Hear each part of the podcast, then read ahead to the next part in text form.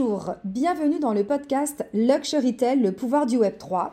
Je suis Sabine, fondatrice de Luxury Tell, agence de conseil et de formation spécialisée dans le luxe, le retail et le Web 3.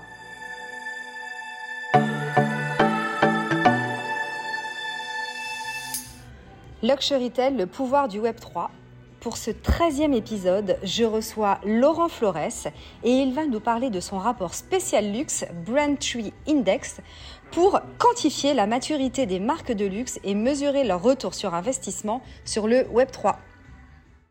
Bonjour Laurent. Bonjour Sabine, comment ça va? Ben, Ça va et toi? Super, merci. Ben, bienvenue dans le, podcast Le pouvoir euh, du Web 3. Merci. Les enjeux du luxe, tu es notre 13e invité. Eh ben, c'est certainement un bon signe parce que moi, je suis né un 13 juin, il y a quelques années déjà. Donc, euh, et le chiffre, enfin, le nombre 13 m'a toujours porté chance. Donc, euh, je te souhaite qu'il te porte autant chance qu'il m'a m'a porté jusqu'ici. Bah, écoute, je ne savais pas que tu étais Gémeaux parce que je suis du 15. Donc, euh, ah bah voilà. Eh ben, des choses se révèlent pendant nos podcasts. Est-ce que tu peux te présenter, Laurent, nous dire qui tu es? Comment c'est connu peut-être? bah Alors, moi, je m'appelle Laurent Flores, déjà. Je crois que oui, on s'est connus en fait lors d'un event, il me semble, qui avait été organisé à l'Université Paris-Dauphine, je, crois. Euh, exactement.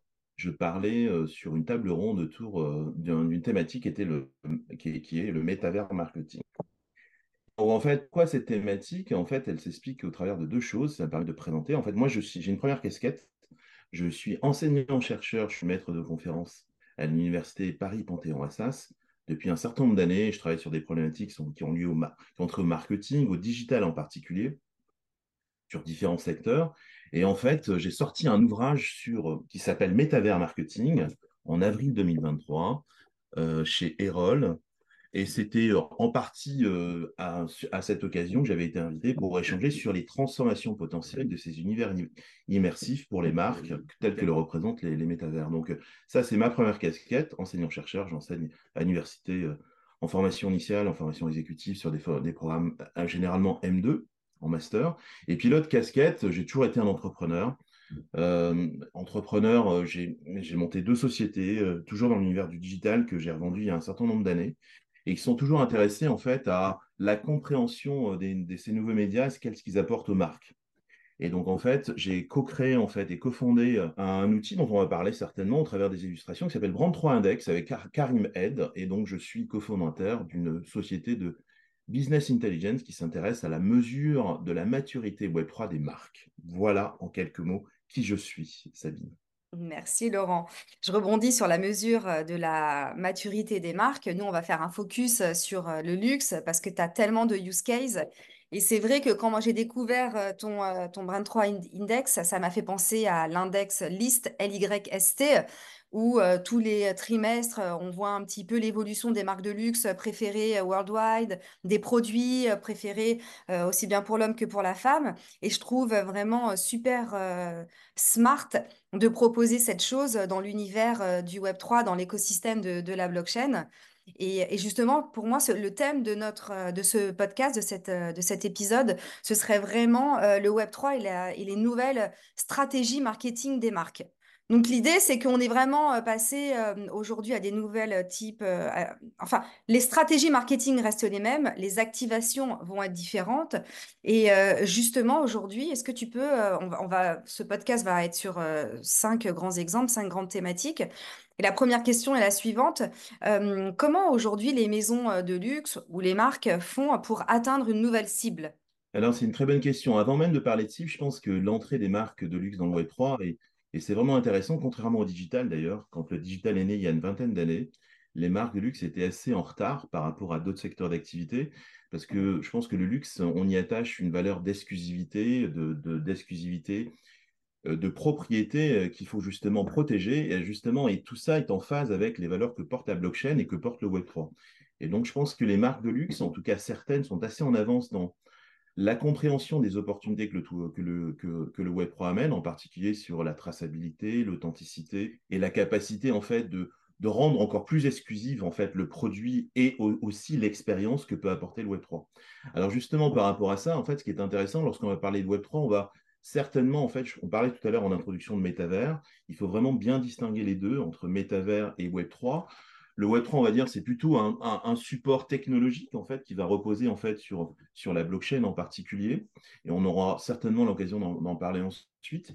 Mais les métavers sont des univers immersifs qui peuvent fonctionner sur des environnements euh, Web3, mais qui fonctionnent également très bien sur des environnements qui sont centralisés. Je pense en particulier à, à Roblox.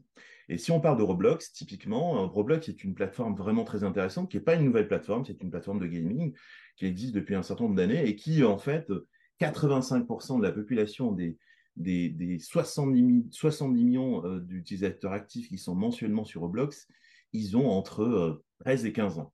Donc typiquement, on est, on est sur une cible qui est... Euh, moi, j'ai plus d'enfants de 13 à 15 ans.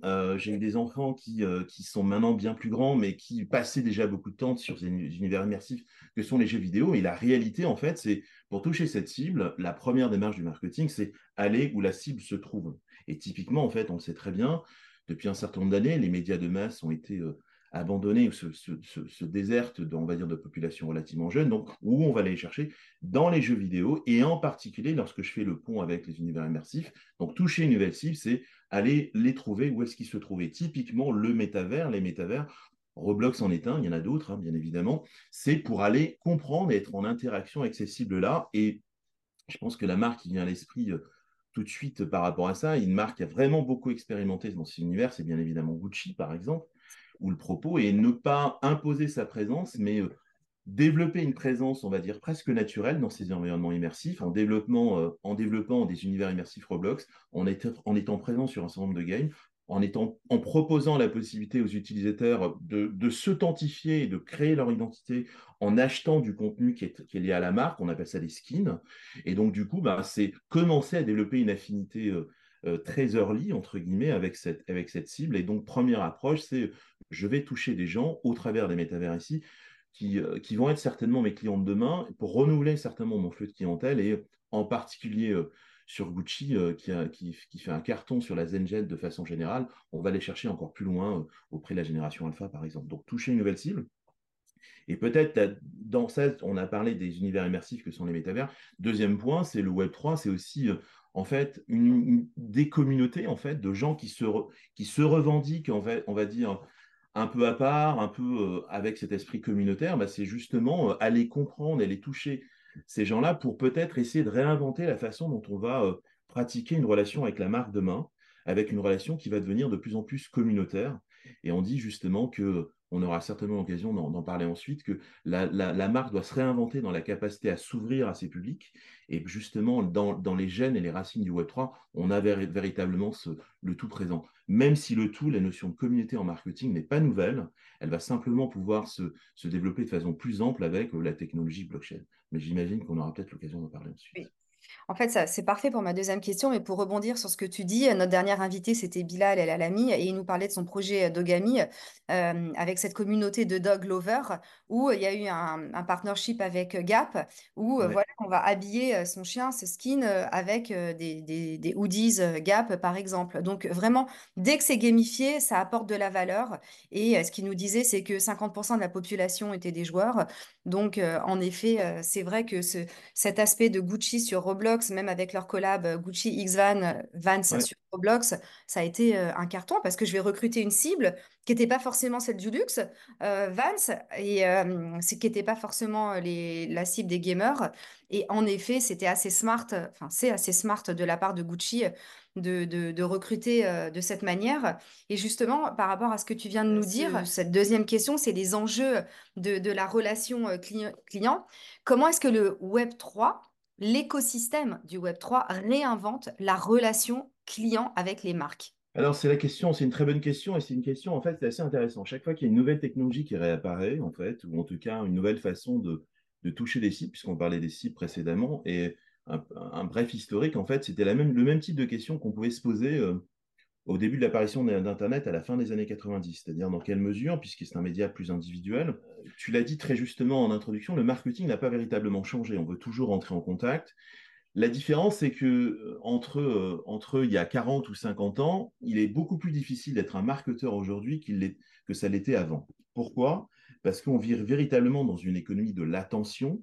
Ce que j'entends par là, c'est que c'est de plus en plus difficile de capter l'attention des premières choses. Pourquoi? Parce que les alternatives de consommation et d'exposition média ont, ont, explosé. Ça ne veut pas dire qu'en fait, notre consommation média a baissé, elle s'est fragmentée, au sens où, en fait, on consomme beaucoup de beaucoup plus de choses. Donc, au final, en fait, notre tentation, elle va être dispersée. Et donc, la clé de la relation, c'est quoi? Bah, C'est comment je vais être capable de consolider un début de connaissance. On parlait tout à l'heure de ces univers immersifs tout à l'heure, en se disant, bah, en fait, moi, je vais essayer non seulement d'entrer en contact avec ces gens-là, mais je vais essayer de construire une relation qui va être durable et win-win. Et, en fait, la notion win-win, c'est jusqu'à présent, c'est avant tout, bah, tu achètes mon produit, tu en es satisfait, j'espère pouvoir que tu vas le racheter dans le futur. Le Web 3, par rapport à la notion de, de, de partage de propriété qu'il introduit au travers de la décentralisation et au, travail de, au travers de la sécurisation dans, dans, les échanges et dans la propriété, il va introduire pour la première fois, c'est important, la possibilité pour un émetteur, qui peut être une, marque, de rendre disponibles des choses et de co-créer des choses avec ses publics, qui sont ses clients. La co-création, ce n'est pas forcément quelque chose de nouveau, mais jusqu'à présent, en fait, il était très difficile de tracer pleinement en fait la personne qui est à l'origine d'une nouvelle idée, par exemple. Mais surtout, ce qu'on va être capable de faire aujourd'hui, c'est non seulement de la tracer, mais d'imaginer que on va rétribuer si l'idée est bonne, par exemple, et qu'on développe un contenu de produit associé à ça, on va rétribuer en fait la personne qui a eu l'idée du produit dans sa capacité à pouvoir bah, justement partager de la valeur créée. Si par exemple en fait la marque développe une idée de produit suite à, ce que la communauté a développé, en fait, via un token, on va être capable de redistribuer une partie de la valeur de cette marque, de la valeur créée dans le futur, aux personnes qui ont porté la marque dès le départ. Et donc, c'est vraiment intéressant. Pourquoi? Parce que ça change totalement la façon dont le marketing se déploie aujourd'hui. Aujourd'hui, on est très top-down dans la relation, c'est-à-dire je vends, tu achètes, il y a peut-être des brand lovers, mais ces brand lovers, ils ont, entre guillemets, je vais grossir le trait, une seule chose à faire, c'était lever la marque, l'adorer, mais pour autant sans véritablement partager euh, soit un accès euh, premium à des bénéfices exclusifs, soit carrément en fait un accès à, des bénéfices économiques qui viendraient bah, de la valeur co-créée ensemble. Et typiquement, ce que va réintroduire le Web3, c'est la possibilité d'ouvrir plus largement en fait la copropriété de la valeur créée autour de la marque, non seulement avec la possibilité pour le consommateur, le client, d'avoir un certain nombre de, choses à lui, mais également potentiellement aussi à la marque de travailler de la collaboration avec d'autres marques dans un programme relationnel, dans un programme de fidélité qui n'était pas forcément aussi évident avant que ça peut, en tout cas d'un point de vue technologique aujourd'hui. Et des voilà, donc c'est les grands blocs, on passe de la centralisation à la décentralisation d'un point de vue techno, et la décentralisation va sous-entend aussi que la centralisation de la valeur qui est, qui est, toujours à direction de la marque, eh ben, on va pouvoir essayer de la partager avec nos communautés en se donnant les moyens technologiques de la rendre accessible, exclusive, sécurisée et véritablement euh, traçable.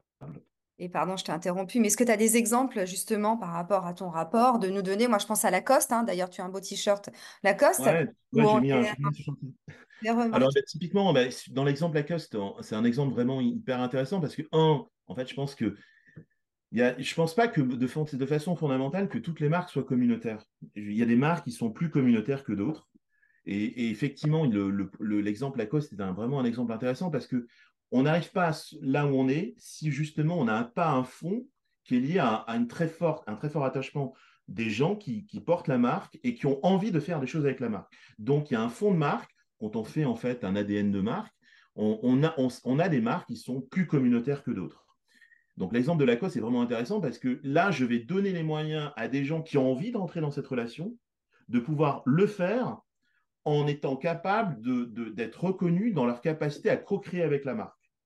Et ce qui n'est pas forcément, pour faire écho à ce que je disais précédemment, c'est-à-dire que la notion de co-création a toujours existé. En fait, moi, à l'époque, j'ai travaillé sur la notion, j'ai travaillé, j'ai fait une thèse sur la, co-création et le développement de nouvelles, idées en travaillant avec des, utilisateurs hyper dédiés. En fait, il y a toujours des gens qui ont toujours voulu travailler avec des marques. La réalité, c'est qu'aujourd'hui, on peut le faire at scale, on peut le faire en étant capable de, récompenser les gens et de, de récompenser les gens de façon uniforme et publique. Ce que je veux dire par là, c'est que puisque le tout va être inscrit, on va dire, dans la, dans la, dans bloc, on va être capable de, montrer que ce que l'on a fait est véritablement fait et on va permettre à tout le monde de se rendre compte de la réalité de l'échange et du partage. Ce qui est véritablement innovant et nouveau par rapport à ça. Et donc, du coup, à partir de là, tout est possible. Et je pense que là, dans, dans le cas de Lacoste, ce qui est vraiment intéressant, c'est un, de le reconnaître, deux, de l'engager, et trois, de commencer à changer de paradigme en disant, mais en fait, je ne vais pas forcément faire toujours des choses en décidant tout seul de ce que je fais, mais je vais activer ma communauté pour me guider dans, cette démarche, première chose. Et deuxième chose, je vais pousser encore le, le, peut-être le, le, jeton encore plus loin. C'est-à-dire que non seulement je vais leur demander leur avis, mais en plus, s'il y a des choses intéressantes, je vais essayer d'imaginer comment leur avis, je vais pouvoir le co-créer, co-créer des choses avec eux, et ils vont pouvoir en, avoir le résultat. Et c'est une, tendance qui est assez forte, mais qui renvoie à la, volonté de s'ouvrir. Et ce n'est pas forcément quelque chose d'évident pour les marques qui ont toujours été organisées de façon euh, très hiérarchique, en fait. C'est sûr qu'aujourd'hui, les maisons de luxe, si elles veulent se réinventer, euh, il faut qu'elles prennent des risques, il faut qu'elles euh, sortent de, de leur carcan. Et voilà, on a des beaux exemples comme Lacoste, comme Gucci, tu viens de citer, ou même Louis Vuitton, hein, qui vient de rentrer dans le secteur du Web 3, qui, qui sont rentrés avec succès et dont la communauté, en étant sur Discord, est vraiment très, très importante. La notion de communauté, de toute façon, dans l'écosystème Web 3, c'est vraiment primordial. Et justement, par rapport à cette euh, communauté. Euh, troisième question, est-ce que qu'est-ce que tu peux nous partager sur les nouveaux euh, dispositifs de CRM 3.0 de fidélisation? Je sais que dans ton rapport, tu parlais de, de marques comme Kiki World ou Sol Trimates. Est-ce que tu peux nous parler de ces Web3 Digital Native Brands? Alors, effectivement, alors c'est un très bon point. Si, si, on a compris que justement on a un changement de paradigme, qui le changement de paradigme, c'est que bah, en fait, je ne vais pas dicter tout ce que je fais et on va, on va me suivre. Je vais essayer d'imaginer un, un, futur co-créé avec, euh, avec mes communautés. Et en fait, c'est le parti pris d'une marque qui, euh, qui, est assez récente, qui s'est lancée en, en mai 2023, qui s'appelle Kiki World. C'est une marque qui, euh, de l'univers de la beauté dans le maquillage. Et en fait, ce qu'ils ont commencé à faire, c'est qu'ils ils onboardent des gens via des dispositifs Web 2, simplement pour leur permettre de faire quoi? Euh, de, choisir en fait la couleur du maquillage, de choisir la couleur d'un certain nombre de produits pour vraiment impliquer la communauté dès le départ, avant même la mise à disposition des produits, et c'est ça qui est important, dans le choix de la façon dont le produit doit être développé avec les goûts de la communauté. Première chose. Deuxième chose, c'est quand on dit qu'ils les embarquent sur un dispositif de vote qui est très Web 2, on va les embarquer et sans que les gens forcément le sachent, parce qu'on a toujours un problème d'adoption de masse des wallets. On embarque les gens, en fait, on les fait rentrer dans un programme relationnel, fait, on les fait rentrer par un mail, mais il y a, y a un wallet associé à, à, à, ce mail. Pourquoi? Parce qu'ils anticipent certainement dans le futur la possibilité aussi de, bah, de, de, rendre interopérable, entre guillemets, la possibilité d'adjoindre d'autres partenaires à leur, à leur programme et à leur base client. Et dans le cas de Kiki World, en fait, on est véritablement dans une création de marque bottom-up, où en fait, je vais créer avec les gens, développer avec les gens, mettre en marché avec les gens, et ça va même plus loin. Je vais également aussi faire de ces gens-là des distributeurs potentiels, et les gens qui ont créé et participé à la création des produits qui sont lancés se voir rétribuer une partie euh, de, l'argent qui va être euh, qui, qui, est collecté euh, par la marque. Et on est véritablement sur un, sur un, sur un truc entre guillemets très disruptif et qui va à l'encontre de tout ce qui est fait aujourd'hui. En fait, c'est assez intéressant parce que dans l'univers de la beauté, en fait, je pense beaucoup à L'Oréal, bien sûr, par exemple, qui est le leader mondial incontesté. Ben, on est dans des marques mondiales qui sont, euh, qui, sont, on est surtout dans une organisation qui est très produit en fait. L'Oréal, c'est avant tout de la R&D. Et justement, là, on a, on, a, on a un changement de parti pris qui est possible et qu'on est capable de le mettre en œuvre beaucoup plus qu'on est capable qu'on était capable de le mettre en œuvre avec le Web 1 le Web 2, avec le Web 3, en se donnant les moyens, en fait, de créer des, de la communauté qui va driver les choses petit à petit. Alors, la vraie question ensuite, c'est euh, est-ce que toutes les marques vont être capables de faire ça? Je ne suis pas sûr, encore une fois, parce que euh, euh, il y a des on en parlait tout à l'heure parce qu'il y a des marques qui sont plus communautaires que d'autres. Mm-hmm. Et puis il y a une réalité aussi, hein, c'est qu'aujourd'hui, en fait, beaucoup d'individus n'ont pas envie d'être dans une relation très sociale et très communautaire. Il y a des gens qui ont juste envie d'acheter un produit. Donc je pense qu'on va c'est une façon, le Web3, c'est simplement une façon de rentrer dans un nouveau type de création de relations. Et c'est pour ça, pour répondre aussi en, partie à ta question, c'est on voit qu'on a un renouvellement en fait des programmes de fidélisation et de fidélité, de façon à ce que on puisse attacher des bénéfices qui soient moins captifs de la marque elle-même. C'est-à-dire, typiquement, quand tu vas chez Air France, moi je voyage quand même assez encore beaucoup, bah, je collectionne des miles chez Air France historiquement. Et le, la meilleure, le meilleur reward, c'est quoi? C'est que je puisse revoler Air France on peut très bien imaginer que euh, ces mâles soient échangeables contre monnaie sonnante et trébuchante, d'ailleurs, première chose. Euh, et c'est possible aujourd'hui si j'associe en fait ces miles à un token qui soit euh, monnayable sur une bloc quelle qu'elle soit. Deuxième chose. Troisième chose, c'est qu'on pourrait très bien imaginer qu'il y a un certain nombre de pools de marques qui s'associent à ce même programme pour permettre en fait à des collaborations croisées entre les marques, c'est-à-dire que Air France euh, sur sa cabine, je sais pas, première ou sa cabine business, euh, puisse collaborer avec d'autres marques qui sont positionnées assez affaires, assez luxe pour imaginer, en fait, faire connaître ou faire bénéficier d'un certain nombre de, services au travers de, des points de fidélité Air France pour aller s'enquérir d'autres choses. Et c'est des choses qui sont tout à fait possibles et imaginables grâce au caractère liquide, en fait, du token qui va être échangeable. Et c'est véritablement là-dessus qu'on se rend compte qu'il y a un certain nombre de marques qui commencent à s'aventurer dans le tout mais la grande barrière pour le moment, c'est euh, bien évidemment c'est euh, l'adoption par le grand public. Euh, et malheureusement, on n'est pas encore là. C'est en train d'arriver, mais pour autant, il y a beaucoup de use cases. On a parlé de, on a parlé de, on a parlé de Lacoste, on a parlé, mais dans l'univers de l'aérien, il y a au moins trois quatre compagnies aériennes qui ont commencé à mettre en œuvre de tels programmes. Je pense à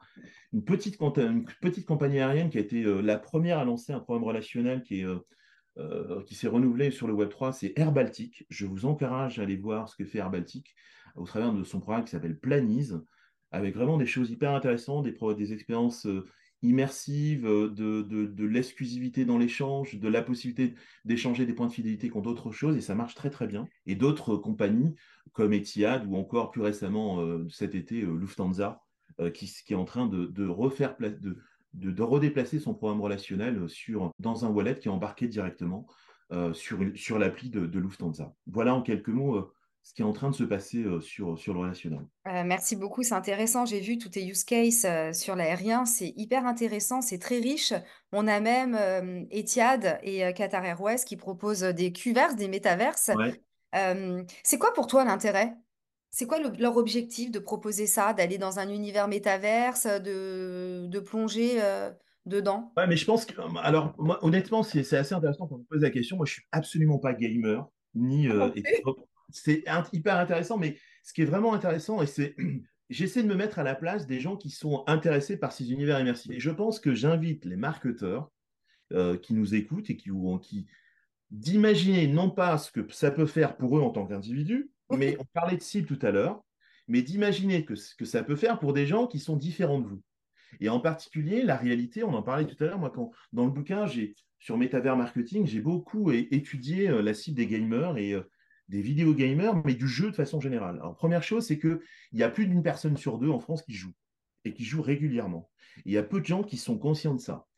La notion de jeu vidéo, elle concerne bien évidemment, elle est plus typée sur une population qui est relativement jeune. Donc ça veut dire que le jeu vidéo, c'est quoi? Je, je m'immerse dans un univers qui est totalement différent et immersif pour moi. Donc, si je refais le parallèle par rapport à ta question, c'est je peux très bien imaginer. Je suis, j'étais en déplacement, je suis allé euh, récemment à l'étranger. J'ai pas c'était un long, un long courrier. J'ai pas eu la chance d'être euh, en première classe. J'étais en classe économie.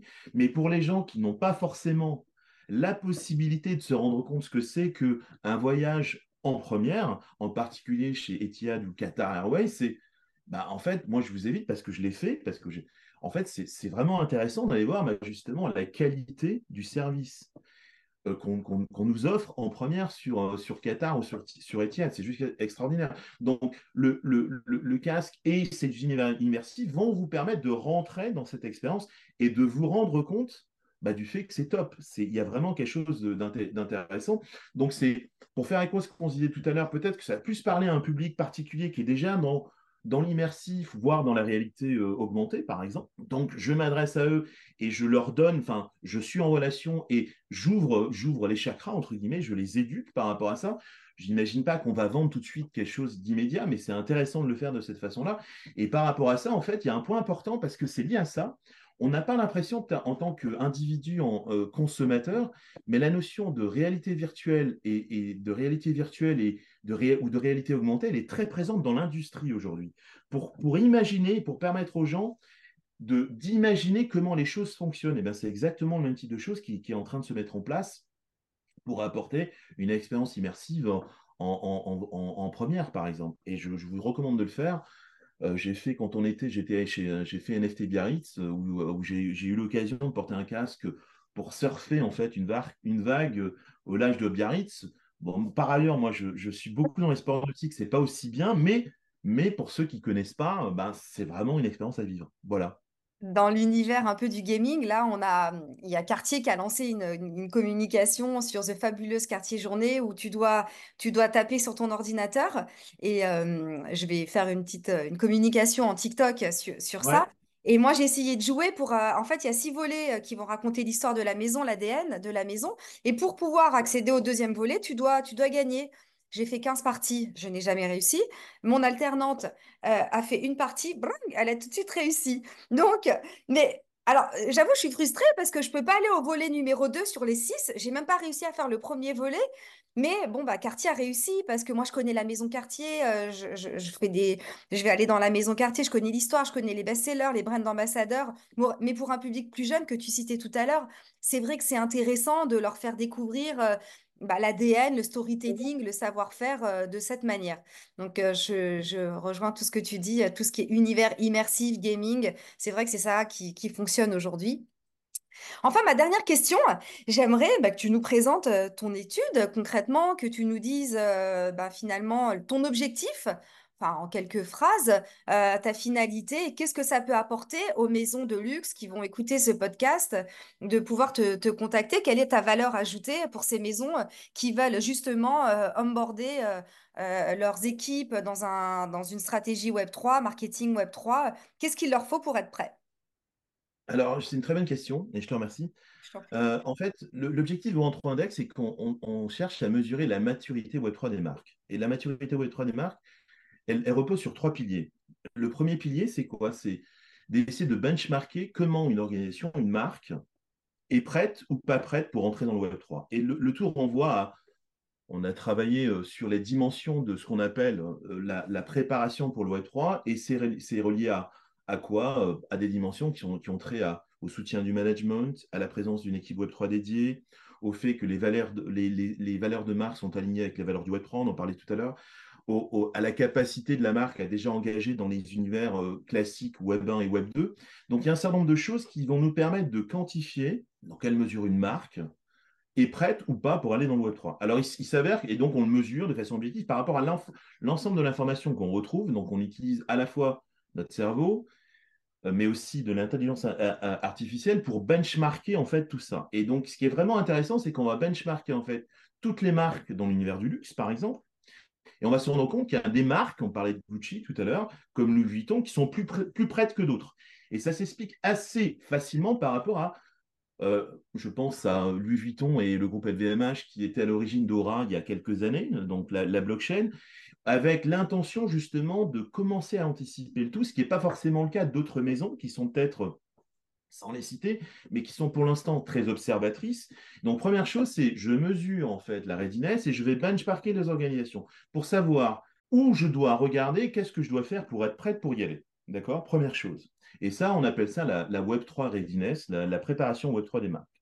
Et donc, en fait, ce dont on se rend compte, et ce qui est normal, entre guillemets, c'est que bah, plus une organisation et plus une marque est prête, et plus généralement, lorsqu'elle fait un drop, lorsqu'elle active sa communauté via un drop, plus elle a de chances de réussir son drop.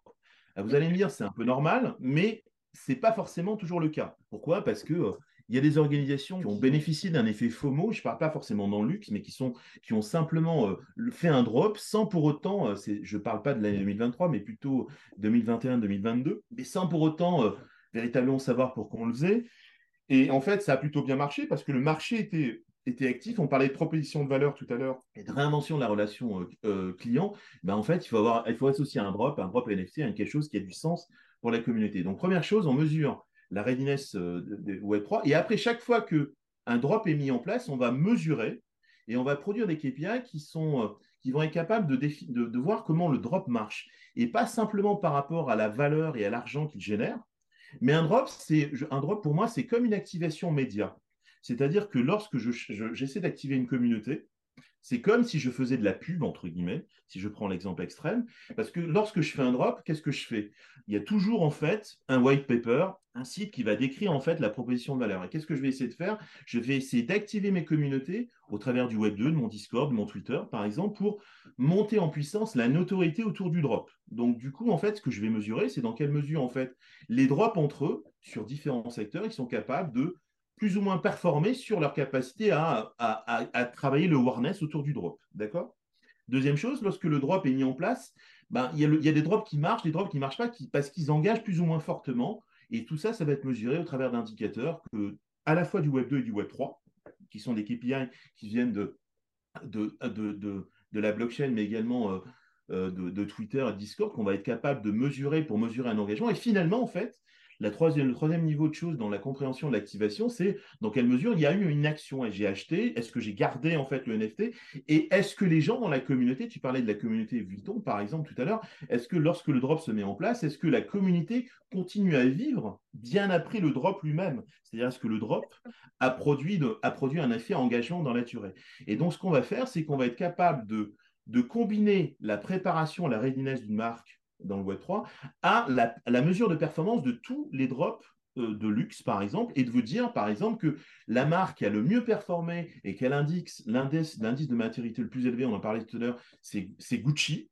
Mais une marque qui, performe très très bien aussi, c'est Prada, mais sur une, une, stratégie qui est totalement différente parce que Gucci, c'est beaucoup, on va dire, a beaucoup tenté de choses. On a parlé de métavers, de NFT. Prada et a une, des activations, je crois que c'est tous les premiers jeudis du mois, en fait, ils font un drop sur le site qui est très euh, orienté vente. Vuitton a une orientation beaucoup plus exclusive. On a, à mon avis, une orientation qui est, qui est très orientée sur la maîtrise, en fait, d'un type de population dans, les drops pour être capable de produire à la demande en fait par rapport à l'ensemble des, pièces que je vais rendre disponibles, tout en étant capable d'avoir un Discord qui va animer la communauté bien plus large des, personnes qui sont leveurs de la marque Vuitton. Donc l'idée c'est quoi au travers de nos mesures? C'est de comprendre comment les marchés se structurent, qu'est-ce qui marche, qu'est-ce qui ne marche pas, quels, quels, sont les best players, quels sont les best practices et au final d'être capable de s'inspirer de qu'est-ce qui marche et qu'est-ce qui ne marche pas pour savoir comment construire sa présence dans, dans le Web3. Et quand une opération est, mise en place, c'est bah, qu'est-ce qui a marché, qu'est-ce qui n'a pas marché pour être capable de répliquer ce qui a marché et bien évidemment de déconstruire ce qui n'a pas marché. En quelques mots, ce que je fais là dans le Web3, j'ai fait ça euh, pendant 15 ans dans le web en mesurant les campagnes. Je l'ai fait pendant 20 ans dans les médias et c'est simplement donner aux annonceurs et aux marques les moyens de mesurer l'efficacité de leurs investissements marketing au travers du Web3 ici, tout simplement. Voilà, en quelques mots. Et tu fais ça euh, quatre fois par an, une fois par trimestre? Une fois par, une, quatre fois par an par, par, trimestre avec des deep dives qui sont marchés, des deep dives marques et après des deep dives conso pour mieux comprendre comment euh, les communautés se construisent et d'où viennent les gens quand ils rentrent dans un drop par exemple. Super, merci. Est-ce que tu as un mot de la fin, Laurent, s'il te plaît? Euh, Le mot de la fin, je crois que je dis souvent, en fait, je crois beaucoup à quelque chose euh, qui est la suivante. C'est aujourd'hui, on est, on, a, on est aux prémices en fait d'un marché qui va repartir, je pense. Et l'année 2023 n'a pas été forcément euh, facile, mais je dis souvent qu'en fait, c'est pas parce que les choses sont difficiles qu'on ne fait pas, c'est parce qu'on pense qu'elles sont difficiles qu'on n'essaie pas. Et en fait, c'est pas moi qui le dis, c'est Sénèque. Donc, je vous invite euh, à vous intéresser au Web3 parce que même si ça prend un peu plus de temps que prévu à l'animage, ça va arriver. Et je pense que la révolution Web3 va être bien plus importante que la révolution digitale. Et tout le monde parle de transformation digitale. Je pense que le Web3 fait partie de cette transformation digitale, mais va être capable de plus largement impacter les organisations et il ne faut surtout pas penser que IA et Web3 sont incompatibles. L'IA est un outil pour augmenter la productivité. Et justement, on parlait d'univers immersif tout à l'heure. Quand on associe de l'IA aux univers immersifs, on fait des choses fantastiques. Et donc, j'invite les marketeurs à commencer à s'y intéresser.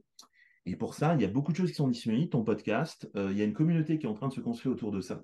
Et je vous invite à, à sauter le pas, commencer par vous, et puis euh, contactez ceux qui savent et qui peuvent vous accompagner euh, pour vous permettre de faire vos premiers tas dans Web3. Voilà, c'était un long mot, mais j'espère que c'est un, mot qui va être annonciateur de plein de bonnes choses en 2024 et dans les années euh, à venir pour tout le monde et pour l'ensemble de la communauté Web3.